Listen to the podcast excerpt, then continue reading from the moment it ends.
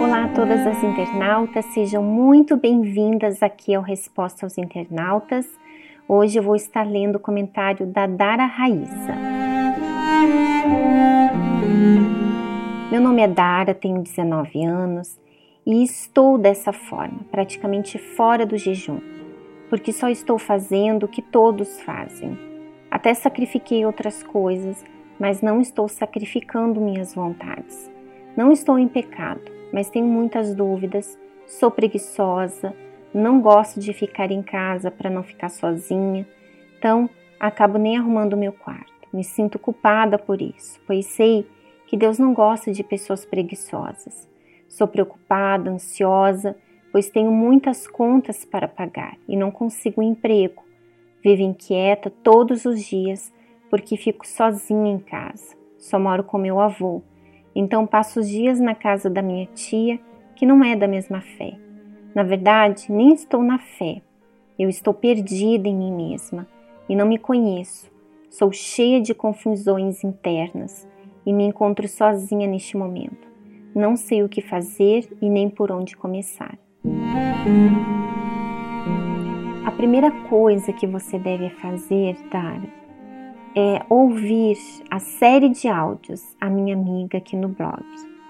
Esses áudios, eles vão te ajudar a se conhecer melhor, a descobrir raízes, problemas mal resolvidos do seu passado e que podem estar te afetando de alguma forma.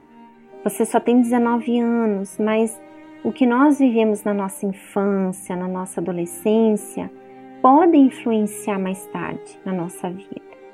E juntamente com isso, você deve traçar um plano, um objetivo de quem você quer ser daqui para frente. Faça uma lista do que você quer mudar. Por exemplo, você tem dúvidas.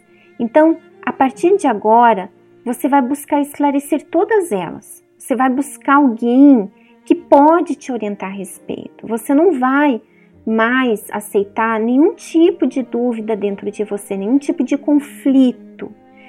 Aí você menciona que você é preguiçosa. Então, agora você vai agir contra essa preguiça.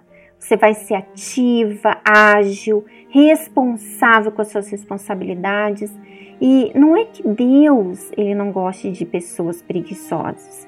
Ele não gosta da preguiça. Por quê?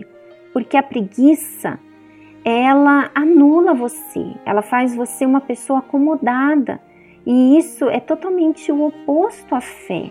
A fé é ação, é atitude. Aí você diz também que você está com dívidas, você precisa de um trabalho, mas ao mesmo tempo você fica o dia inteiro na casa da sua tia. Então o que, que você vai fazer? Você não vai ficar mais o dia inteiro na casa da sua tia.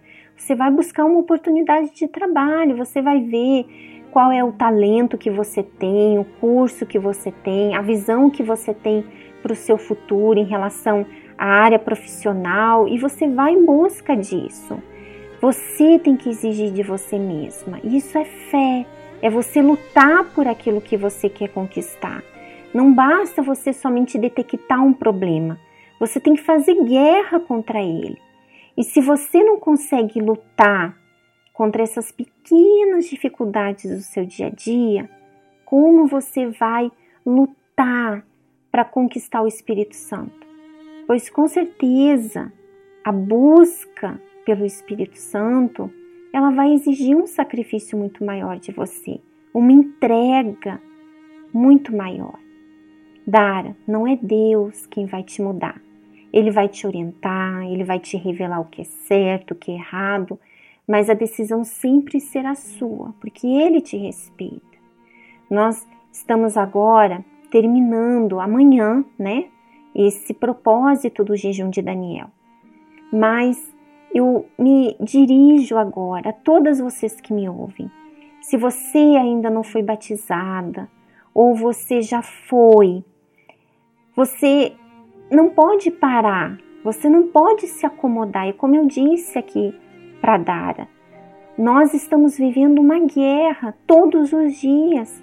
E todos os dias você deve continuar negando as suas vontades. Não é só porque agora você recebeu o Espírito Santo que você vai se acomodar, ou só porque agora terminou o propósito e você vai continuar se deleitando nos prazeres que você tinha antes do jejum.